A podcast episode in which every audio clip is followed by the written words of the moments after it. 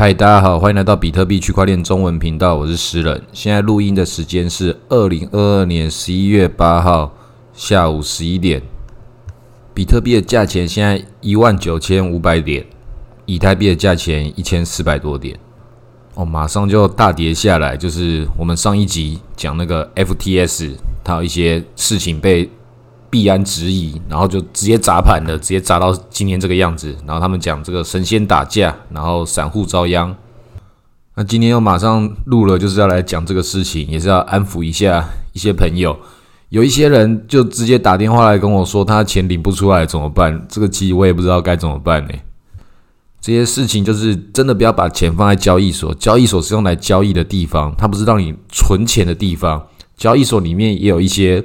那些好像可以收利息，好像那边有五趴有八趴，那些事情都不要去看，因为他们在做的事情如何给你那个利息，也是拿你的钱去 DeFi 那边挖矿啊。那为什么你不要自己去挖 DeFi，而是要选择让一个人帮你去做决定？那他拿你的钱去做决定的时候，通常都是要做一些相对高风险的决定。那这次这个币安也是质疑了这个。爆炸头说他挪用这个用户的公款去做一些 DeFi 的挖矿，那这些事情我们不知道。但就算是有，或就算是没有，都一样，不要拿自己的钱去交给别人帮你投资，他只会给你五趴而已。那你自己在这个 Uniswap，我讲这么久的去中心化的这个做市商平台，这上面一个月大概也是可以有个好几趴，然后那个年化五趴。年化五趴这个事情，这个有很吸引你吗？有必要冒那么大的风险？像今天这么大的风险，我们也不是说它今天就会倒掉了，只能说今天就是大家就开始在怕了嘛。已经都领币都领不出来了。那几个小时之前，那个 The Block 国际最大的一个知名的区块链媒体列举了很多的研究事项，讲说这个爆炸头 FTS 如果要。破产的话，可能性为零，因为它还有什么什么什么各种的一些什么资产，那个我是没去看的。但果不其然，讲说没事，然后马上就出事了。这几个小时看起来就像是好几天一样，一直都有新闻跑出来。那其中一个看起来比较严重，就是 Solana 在偷偷的蒸发了，就是中心化还是去中心化，就很明显的，竟然可以自己蒸发，比特币是永远没办法蒸发的。那 Solana 它就这样子，到底是谁决定它可以蒸发？如果你说像以太坊一样，还要大家去做一些投票啊什么，好像还有一点这个逻辑可以说得通。那 Solana 就直接就来了，那就是他想要去把 Solana 卖掉来救他的 FTT 吧？那接下来是不是有可能会一直往下卖？可能以太也要卖，然后再卖比特币都有可能。当他如果连比特币都卖的时候，这个时候就可以好好的进场了。当然，社群也有其他的想法，觉得说这看起来是不是他们要携手一起联手，互相喊一喊，看起来在打架，然后把市场往下做，最后再把它买起来。这个也不是没有可能啊。这个在之前疫情发生之前，中美大战的时候看起来也很像啊。就干美国人川普跟习大大，他们也是开玩笑讲说干一起做空，在一起做多。那时候股票市场也是乱七八糟。那为什么市场会有这种质疑呢？因为确实大家都觉得接下来可能还有一个大跌，然后那个大跌可能就是大家讲的最后的底部。那对这些大户来说，既然这个底部都可能达到的话，确实有可能会这个在一种攻击，但是这攻击之中又有同样的合作默契，然后去得到这个他们都想要去抄底的那个底部。可能是啦，这个我们不知道，但是我们可以去猜测，这是其中一种剧本。那你在之中，你不管它这个剧本是不是真的是这样，你还是要做好这个准备。我自己会觉得说，本来就觉得应该这个事情会发生，开始大家打仗起来，这个币圈的之间的战争。那我觉得是应该要在这几个小时之后的美国的。大选他决定的状况之后，比较明朗之后，币圈才会重新再来自己玩自己的。结果，我们币圈实在太优秀，自己先搞起来，还跟美股脱钩。今天美股很多很多不同的股票都在涨，那我们币圈就跟大家反着干。那这就是人为造成的。那这个人为，不管他是想要想要互相打架，想要抢这个用户，还是真的就是要置对方于死地，这个我们不知道。但总之，它就是这些人所造成的嘛。它已经不是这个市场之中一个正常的运作方式了。那我前几集也是一直在讲说，这个各位投资人不要去选边站，不要把这种神仙打架的事情，觉得说你要支持谁，要支持爆炸头，还支持赵本聪，怎么样？你要先支持的是自己的钱包，因为他们随时都可以改变他们的心意，就我不打了，不打了，然后是不是就要弹回来了？这个就像是那个加息，接下来也是那个议席会议，CPI 啊什么都要跑出来。那个在好几年之前，美联储那个时候是格林斯潘在做这个控制这个加息跟降息的事情，他也说他宁愿这个加息加过头，也不要因为降息这个让通膨失控之下，然后让整个经济会进入到不只是衰退，要直接崩盘。总之，这个控制的按钮在他手上。那这是比较大格局的事情，是这个美元他们可以搞的事情。那进入到这个比较小范围的事情，就是我们币圈自己的主力。上一集还有上上集都讲过，说他们就可以自己先把行情做出来，等数据公布之后，再决定这个行情要往下走，还是要校正回归回来。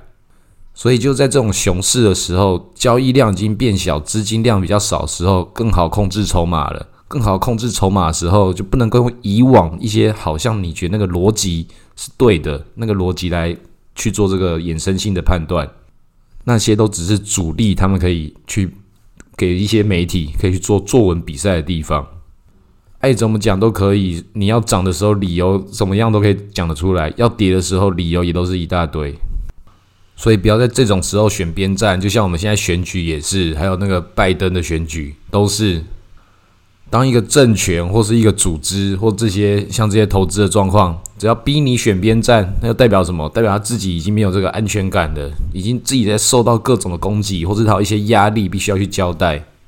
这种挤兑效应，大家的不信任反而会更加越来越严重。所以不是只有我们币圈呐，这个。在那个美国跟欧盟的关系，跟俄罗斯的关系，还有中国，也是各种的小剧本、小故事都在偷偷的发生。最近这个德国的总理他就访问了中国，然后中国就跟他买了一大堆飞机，就是不跟美国一起玩啦。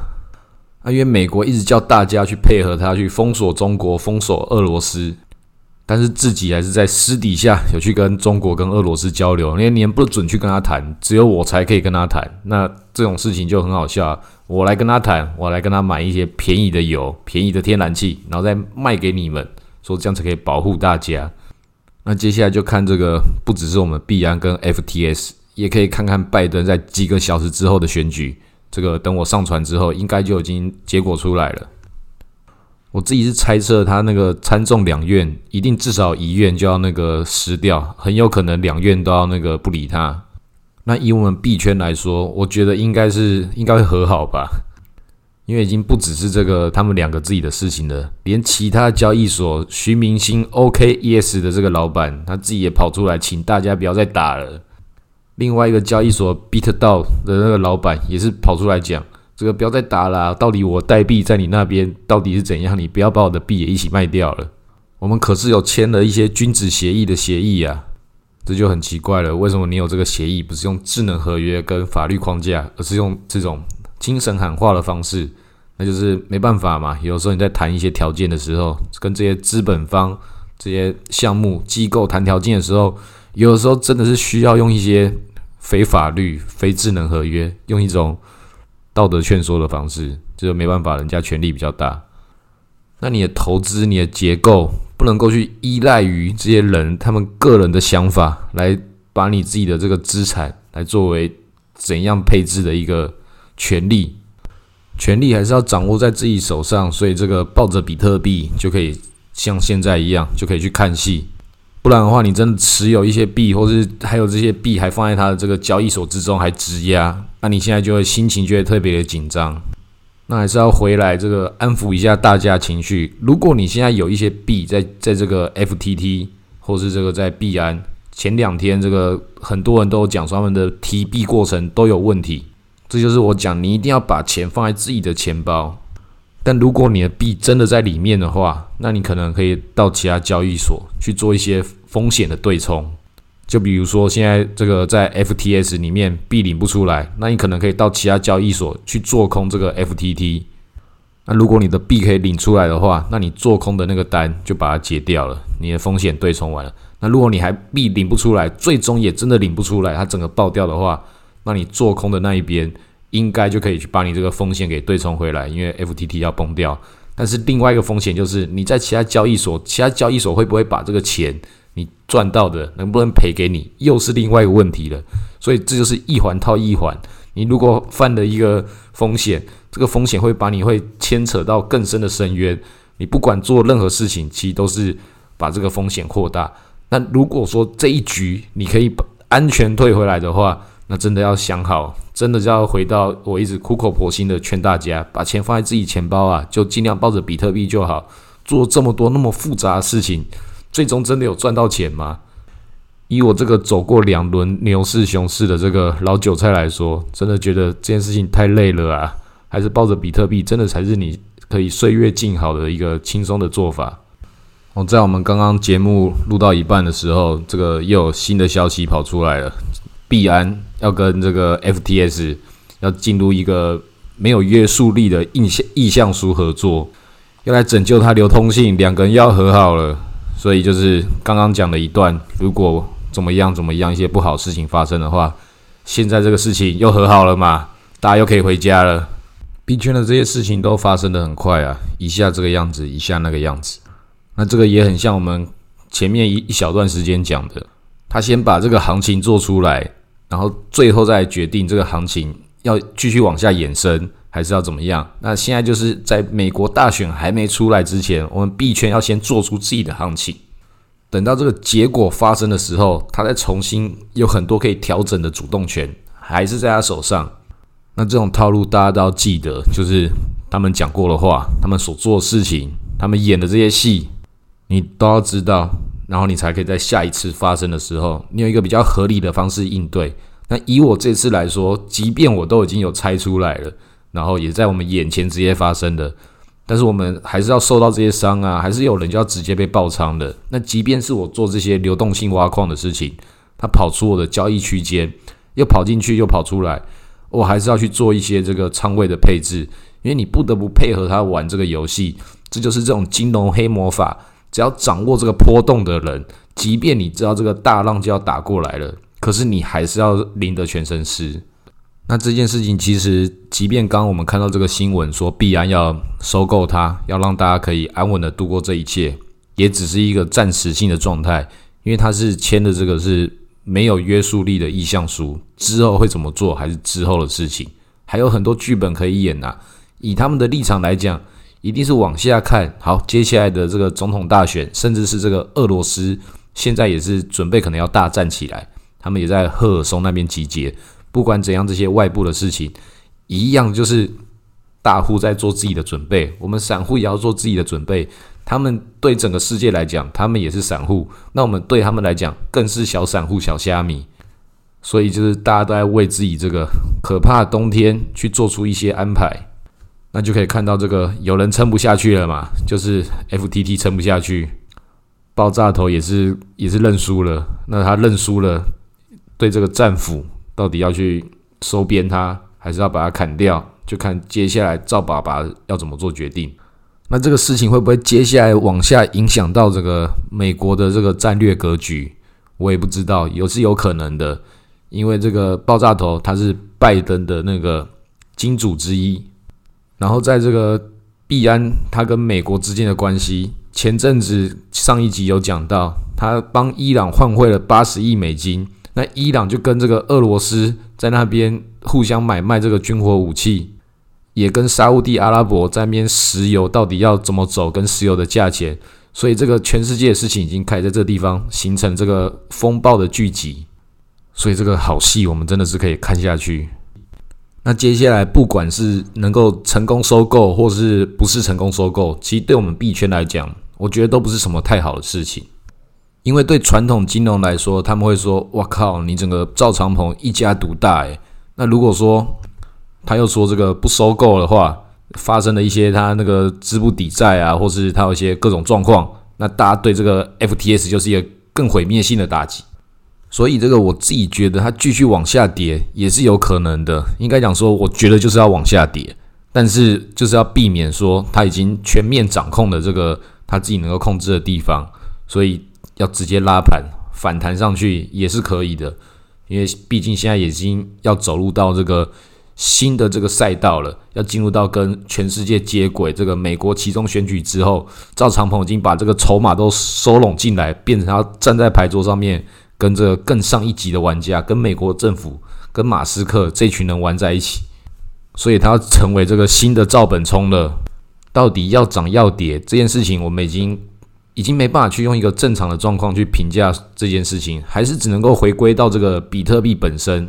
它在这边自己独大是它的事情，那我们还有以太币嘛，还有比特币，这个 BNB 是它的事情，它掌控多少这个全世界韭菜的事情，已经开始要慢慢的。大家要看清楚，新的权贵阶级正在建立新的这个金融秩序，这个所有的这些去中心化或什么，在有些有权力厉害的人手中，他们只是一种工具而已，理想也只是工具。那你要参与其中，要成为既得利益者，还是要去当舔狗，然后赚到一些钱，这都是有不同的选择，都可以。这个屠龙少年最终也变成了恶龙啊！这整件事情也是我们币圈之中。算是也是史诗级非常大的事件之一。那现在看起来，就算是刚刚讲的，我觉得两个都不会是好的结果，收购成功或收购没成功。但就算是看起来没事，必安也不代表说它就是一定的安全。只能说在这一局互相的争夺之中，它跟 FTS 取得它的胜利。但是没有什么东西是大到不能倒的，也不是在讲说必安会倒啊，这个我也不是这个意思。但是很明显嘛，刚刚前面也有讲到，他也是禁止很多人去提币啊。他在那段时间也是在跟那个 FTT，他们两边也是正在蓄力，互相在准备自己的筹码。那他如果真的是口袋很深的话，为什么要去禁止别人提币呢？也有可能他的一些策略，可能口袋还是真的很深啊，我相信是很深。但是你就可以看到，他可以禁止你提币这件事情，也是代表了他掌控了你啊。那其实这个也没关系啊，这个它就是交易所嘛，你当然有一部分的钱要去跟他去做一些他的服务啊，或是有一些买卖，但是你要把大部分的钱放在上面吗？就不要，我也有钱放在币安，也有放在 FTS 啊，但是我大部分的钱还是放在自己的钱包里面，并不是说我批评它不是去中心化，并不是说这个钱一定要放在自己的钱包，不要放在交易所，而是说你自己的钱就是要自己控制、自己控管。交易所只是你的工具，正如同这些交易所，他们把去中心化当做一种口号，也是一种工具。这个世界上万物都是你的工具，你要怎么去使用它而已。那在这个乱局之中，这个国际局势已经升级到这个状况。那币安跟 FTS，他们同时也有可能是这些背后大财团或者是国家政府他们的工具。刚刚讲这些这些不同的俄罗斯啊、伊朗啊这些势力。现在加起来看起来，这个牌桌上的玩家已经越来越变成这些高端玩家了。我们就可以看接下来他们在这地方会不会有一些更激进的行为。